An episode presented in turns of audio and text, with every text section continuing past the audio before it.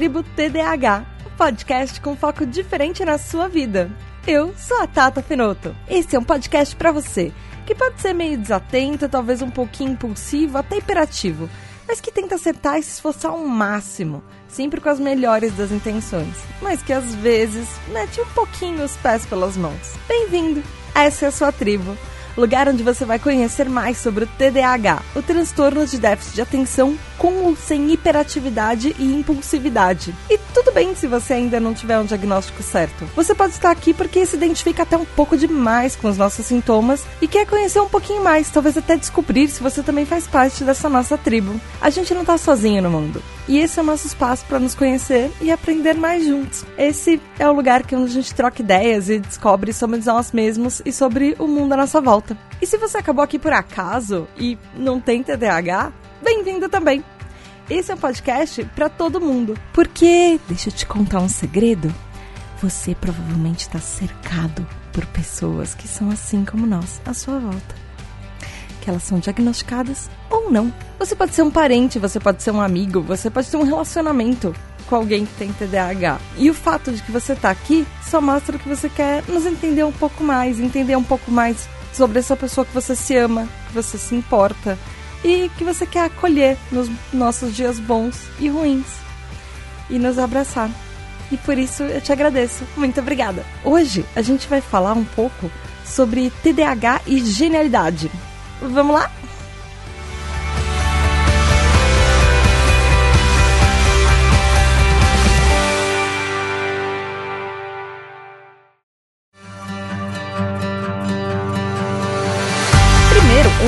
Começar mesmo, eu acho importante a gente falar que não existe só um tipo de inteligência, que é aquele tipo de inteligência de teste de QI. Existe inteligência uh, mental, existe inteligência emocional, existem vários tipos de inteligência e formas de se medir isso. Mas por causa de vários estudos e como a sociedade meio que vê inteligência associada a QI, uma das coisas que a gente vai falar bastante nesse episódio é exatamente isso, que é a inteligência medida por QI. Sabe como é que funciona isso? Você sabe como funciona um teste de QI? Dá um pouquinho um panorama geral. Atualmente, os testes de QI o, são medidos por um tipo de desvio padrão de QI, que é um método mais usado. Ele tem o número 100, o, a base dele, e aí as pessoas medem QIs altos acima de 100 e QIs baixos abaixo de 100. Então, por exemplo, se uma pessoa tem 115 de de TI, de QI, se ela fez 115 nesses testes de QI, significa que ela está acima da média. Se ela fez 85, significa que ela está abaixo da média. Muita gente se pergunta um pouco sobre QI e idade. Existem vários estudos que mostram que a inteligência da pessoa não muda a, ao longo dos anos. Pode ser que algum tipo de inteligência, porque como eu falei, tem vários tipos de inteligência, ela comece a declinar um pouco com uma idade bem mais avançada. Mas é um tipo de inteligência que chama inteligência fluida. São aquelas coisas que você vem mais vai aprendendo ao longo da vida e tudo.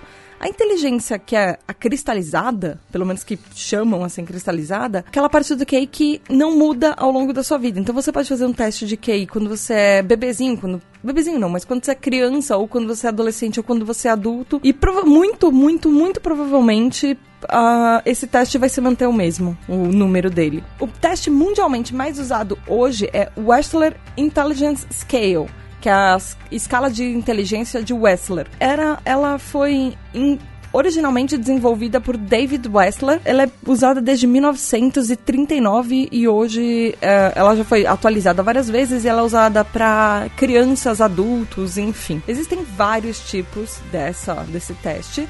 Ele geralmente vem com a sigla WAIS e aí ele tem alguns números. Ele pode ser o WAIS 4 que ele é uma escala para adulto, o, ou o WISC, que é uma escala para crianças, ou WPPSI, tudo do W por causa do Wessler. 4 também, que é uma, que é uma escala primária para crianças pré-escolares de inteligência. Mas enfim, essa escala Wessler, que é WIS, tanto qualquer uma dessas que eu falei, na verdade, ela mede a inteligência assim. A a, como eu falei, a média da inteligência é, vai, varia entre 90 e 109. Essa é a média. e ela representa 51,6% da população.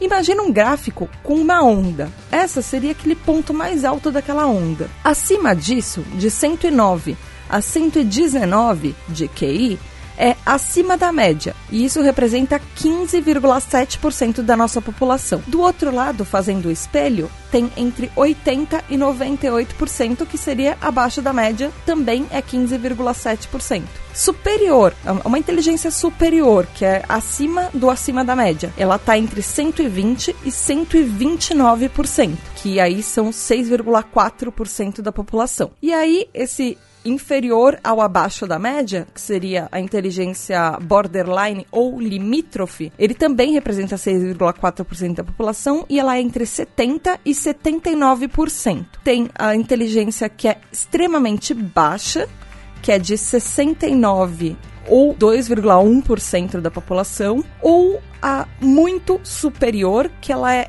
acima do superior, que é acima do acima do acima da média, 130 a, a mais. Uh, quem fez 130 pontos nesse teste ou acima disso. Por exemplo, o Einstein, ele tinha 160. Tanto Einstein quanto Hawkins, o Stephen Hawking, eles tinham 160 de QI. E acreditem ou não, existem pessoas que falam que isso não é tão, tão acima, porque tem gente com mais QI, tem um QI maior do que um Einstein. Mas enfim, Einstein, por sinal, era uma pessoa que dizem que era um caso clássico de TDAH, mas isso a gente provavelmente vai falar em um episódio bem mais pra frente. O fato desse episódio que a gente está fazendo aqui, por ideia de falar de TDAH e QI. Na verdade, existe. Esse é quase uma continuação do episódio 1 sobre mitos e verdades do TDAH, porque existe um grande mito que pessoas com TDAH têm QI elevado. Isso veio é, de alguns estereótipos, na verdade, que crianças com TDAH tinham uma inteligência superior, mas na verdade TDAH e inteligência elas não são coisas correlatas, mas podem acarretar alguns problemas quanto a isso. O, fato dessas duas coisas acontecerem juntas podem ter alguns problemas. Um dos problemas, por exemplo, é que se uma criança com TDAH é, ela tem um QI acima da média, é, pode significar que essa criança não vai ter a ajuda que ela precisa. Isso pode mascarar, na verdade, alguns fatores, alguns problemas do TDAH e significa que a pessoa não vai ser tratada e não vai conseguir ajuda. E o mesmo acontece com pessoas que têm uma inteligência abaixo da média ou mediana, que também tem TDAH. Significa que muita gente, também é um outro preconceito das pessoas, uh, existem dois tipos de preconceitos. Preconceitos não, mas de estereótipos. Ou que o TDAH é muito genial, ou que ele é muito burro. E aí, nesse outro caso, que as pessoas acham que ele, que essa, que essa criança é burra, entre todas as aspas, esse, esse paciente o que pode acontecer é que essa criança não vai ter a chance de mostrar todo o potencial dela. Então, são os dois casos uh, extremos, na verdade, que pode acontecer.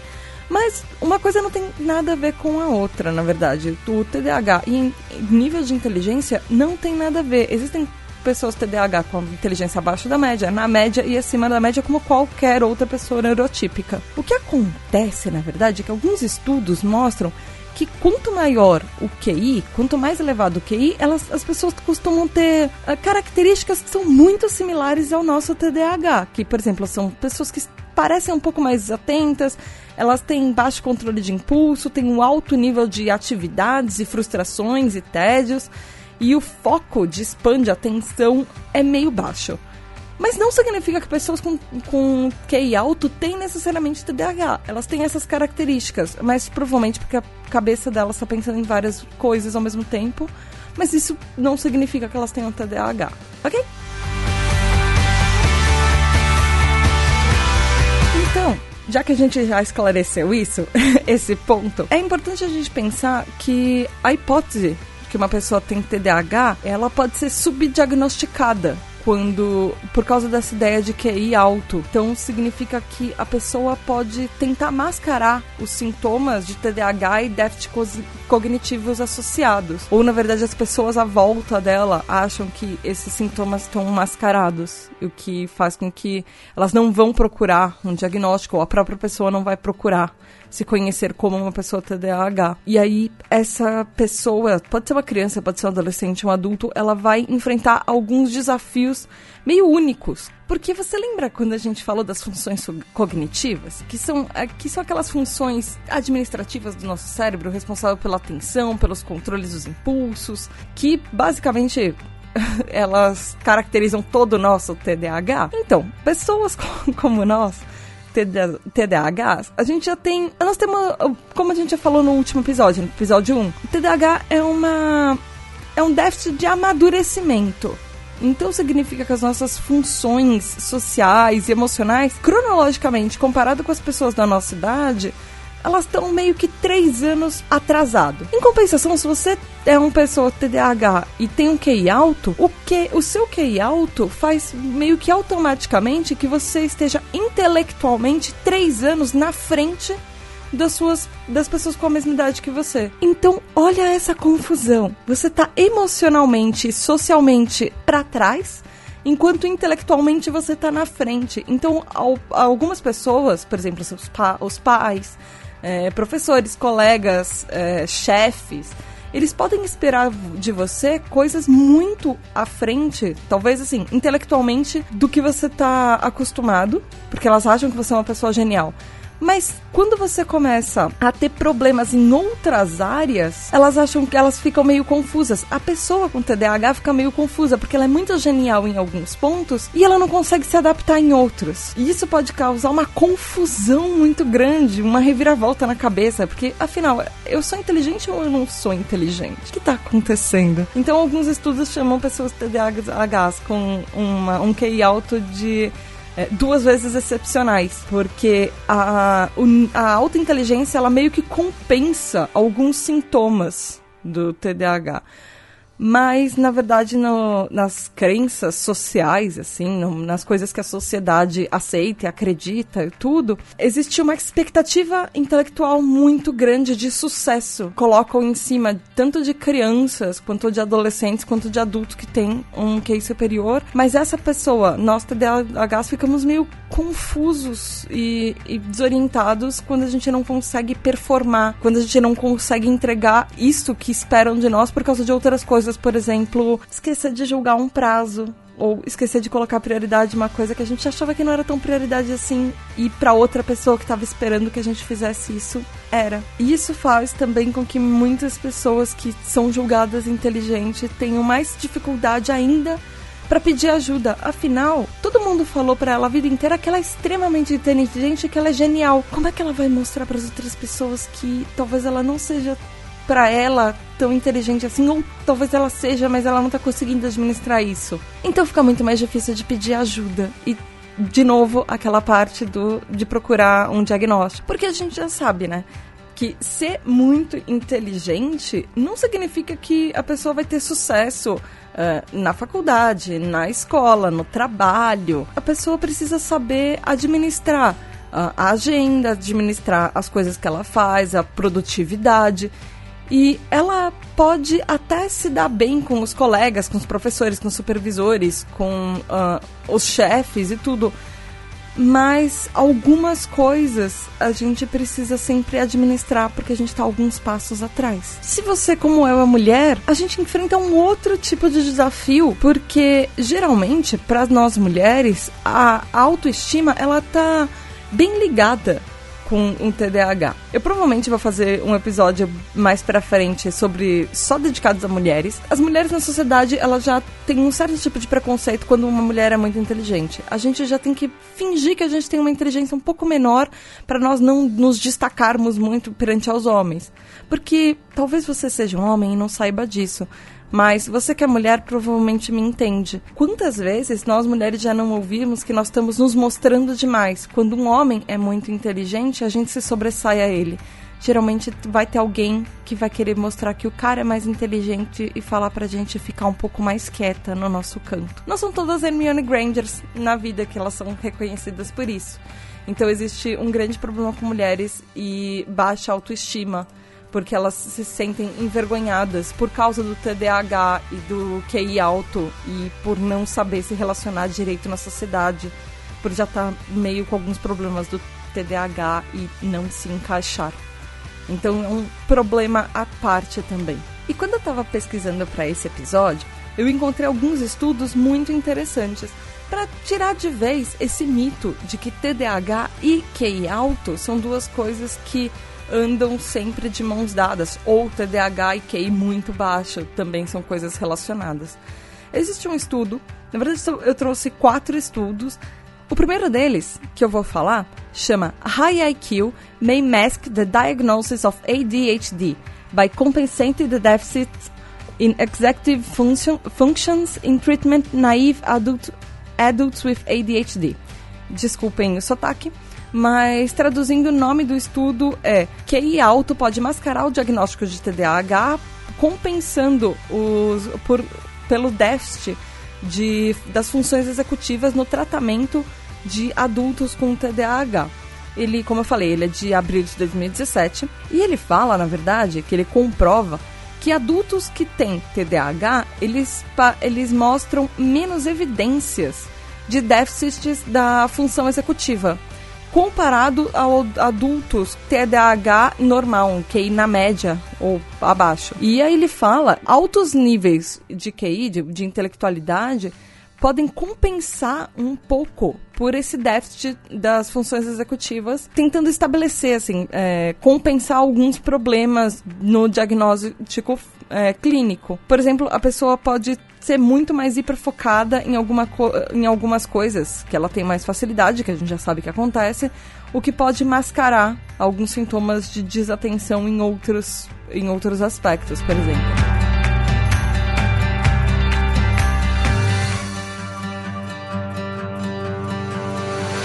Existe um outro estudo também chamado High Intelligence and the Risk of ADHD and Other Psychopathologies. Ele, traduzindo, seria um, alta inteligência e o risco de TDAH em outras psicopatologias, que ele foi publicado no The British Journal of Psychiatry, que seria o jornal britânico de psiquiatria.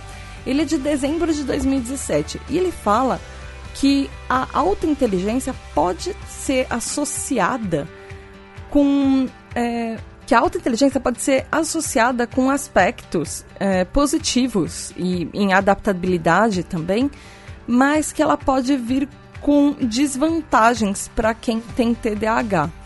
Por quê? Ela, ela fala que pessoas com QI alto, ela pode ter relação, na verdade, ela tem menos problemas de atenção, de déficit de atenção. Não talvez de déficit, mas ela tem menos problemas de ficar desatento. Quanto maior é o QI dessa pessoa. E ela comprova que quanto maior o QI de uma pessoa, ela pode ter menores problemas de atenção comparada com pessoas que estão na média do, de inteligência. E, mas assim, ela tem isso, esse o QI, ela tem poucos impactos quanto à hiperatividade e impulsividade, problemas sobre isso. E também ela fala que quanto maior o QI, ela pode mascarar os sintomas de desatenção, tanto em crianças quanto em adolescentes e adultos. E isso pode ser um, um, uma preocupação clínica. Porque, de novo, quanto maior o QI, menos a pessoa pode ser diagnosticada por causa dessa genialidade que mascara um diagnóstico. E aí, os dois últimos estudos que eu vou falar aqui, é, eles foram publicados pelo mesmo autor, então eu vou falar sobre eles mais ou menos juntos, porque eles têm uma correlação. O primeiro é o Executive Functions Impairments in High IQ Children and, uh, and Adolescents with ADHD. Ou seja, em português o nome dele seria Deficiências na Função Executiva de Crianças e Adolescentes com Alto QI e TDAH. E ele foi publicado em julho de 2011 no Open Journal of Psychiatry. É, ele é, foi escrito pelo Thomas E. Brown. Ele é PhD. E aí tem um outro estudo desse Thomas E. Brown. Ele foi publicado pouco antes, ele foi publicado em maio de 2009 no Journal of Attention Disorders Online First, que chama Executive Function Impairment in High IQ Adults with ADHD, que seria a mesma coisa, deficiências na função executiva de adultos com TDAH e QI alto. E aí, esse estudo das crianças, eles são estudos mu muito complementares. Um fala de crianças e um fala de adultos, mas esse estudo das crianças, ela fala que as vulnerabilidades, na verdade, os padrões de vulnerabilidade nas nossas funções executivas, ou seja, aquelas funções que administram o cérebro, que a gente já conhece, que a gente já falou, podem causar é, que estudantes geniais e brilhantes assim, tenham dificuldades crônicas. Por exemplo, em ter foco no, no trabalho deles, em conseguir que o trabalho seja feito adequadamente ou até mesmo guardar na cabeça uma coisa que eles acabaram de ler. Ou, por exemplo, organizar e terminar tarefas. Isso pode ser tanto para crianças quanto para adultos. Isso acontece muito mais é, nas crianças nos estudos. Nesse, nesse estudo do Dr. Thomas. O que acontece é que ele pegou crianças muito geniais, que elas tinham QIs acima de 120, mas todas as crianças que eram super inteligentes, super geniais, de alguma maneira elas estavam tendo grandes dificuldades na escola, tanto com relacionamentos sociais, é, quanto às vezes até acadêmicos, por causa de problemas do TDAH delas. Alguns, a, ao, comparado com alguns outros estudantes da mesma idade, essas crianças elas ficavam um pouco para trás. Não porque elas não eram inteligentes, mas por causa de inabilidades e dificuldades crônicas que elas sofriam para entregar o trabalho ou para até se relacionar com os coleguinhas. O que acontece que a gente já sabe é que uma, um dos aspectos mais curiosos do TDAH é que apesar de nos chamarem de pessoas que são desatentas ou que têm um déficit de atenção, a nossa atenção está muito bem focada para coisas que nós gostamos. Então, nessas matérias que essas crianças gostavam, que os adultos, né, depois que elas progrediram, os adolescentes, eles gostam, matérias e eram assuntos que eles iam muito, muito, muito bem. Em coisas muito específicas, apesar de terem vários problemas com outras coisas que eles não gostavam tanto. Então, o que acontece é que por causa de alguns dos problemas do próprio sistema educacional no, no mundo, que é um sistema, tanto nos Estados Unidos, que era um sistema muito parecido aqui no Brasil, as crianças e os adolescentes, elas têm, uns, têm problemas na escola e às vezes até no começo da faculdade, até os primeiros anos de faculdade, por causa da quantidade de matérias que a gente tem que lidar que elas não são interessantes, ou que elas não são legais, ou que elas não desafiam o nosso cérebro do jeito que nós gostaríamos. E aí, por causa disso, nós temos uma tendência a falhar um pouco nessas matérias. Com as outras matérias que a gente gosta, às vezes a gente vai muito bem. Então, às vezes, até essa noção de genialidade está muito com isso, porque às vezes uma pessoa é, vai muito bem em uma matéria que ela gosta, porque ela hiperfocou naquilo. Não necessariamente significa que ela seja uma pessoa com QI alto não necessariamente significa que ela seja burra para as outras matérias que ela não gosta também. E aí, naquele outro estudo complementar que foi até lançado antes, que fala sobre os adultos, o Dr. Brown, na verdade o Dr. Thomas Brown, ele fala que quanto mais a gente avança na nossa educação e a gente vai começando a entender matérias ou no próprio trabalho, coisas que a gente gosta e que a gente especializa no nosso trabalho, as coisas vão ficando mais interessantes. Então, é muito comum, às vezes, você ver uma criança que estava na escola com grandes dificuldades, às vezes repetindo de ano ou não passando, ou tentando passar assim, nas últimas consequências, no fim do fim da, fim da última recuperação. Às vezes você chega e você olha na carreira dela e ela tá uma pessoa super bem sucedida lá na frente, porque ela encontrou um nicho, alguma coisa que ela gostasse muito. Mas não é correlacionado, porque como a gente já falou, existem uma coisa das pessoas esperarem sucesso de pessoas brilhantes que não pode não acontecer. Porque pessoa com TDAH tem vários outros problemas que as pessoas, a sociedade, quando elas pensam em sucesso, deixam a gente meio de lado. Então isso meio que acontece, não necessariamente você ser bom em uma coisa significa sucesso. A coisa mais importante desse episódio, na verdade, é lembrar de independente do quanto inteligente uma pessoa seja, ou na média, ou talvez até um pouco abaixo da média, procurar um diagnóstico para ela, procurar entender a pessoa. Se você for TDAH, você procura entender no que você é bom e não se deixar abater pelas coisas que você não gosta, que você não é tão bom assim. E principalmente entender que tem milhares de outras pessoas no mundo que passam exatamente pelas mesmas coisas que você que às vezes são super inteligentes, mas ficaram de várias recuperações nas matérias que não gostavam, ou que às vezes acabam por algum motivo desencanando da escola, mesmo nas matérias que a pessoa é boa, ela acha que ah, ela não vai precisar anotar mesmo, porque ela vai esquecer, ela não vai ler depois. Então, descobre o que funciona para você. Descobre o jeito que para você estudar fica mais divertido, fica de alguma maneira que você consegue alcançar um objetivo e se sentir satisfeito com isso. Para você conseguir passar na escola, passar na faculdade, você ter um bom resultado no trabalho, porque no fim é isso que importa, você ser feliz e se conhecer um pouco mais. E a gente tá aqui para isso.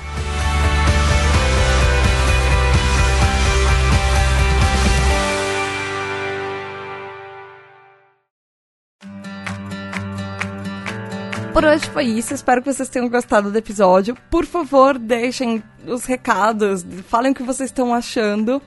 Vocês podem escrever um e-mail para pqp.pqpcast.com. Vocês podem me encontrar também lá no Facebook, na página de Porquê para PQP, ou no grupo Ouvintes do PQPcast no Facebook, e também no Instagram, no PQPcast, ou no Twitter, no arroba PQPcast fala comigo, ouve os nossos episódios regulares do PQPcast também e não esquece de ouvir o episódio número 200 porque TDAHI vive entre imaginação e realidade acelerada, que é do PQPcast, nosso podcast regular, episódio que deu vida a esse outro podcast da tribo TDAH. Espero que vocês tenham gostado. Beijos e até daqui a 15 dias. Beijo da Tata!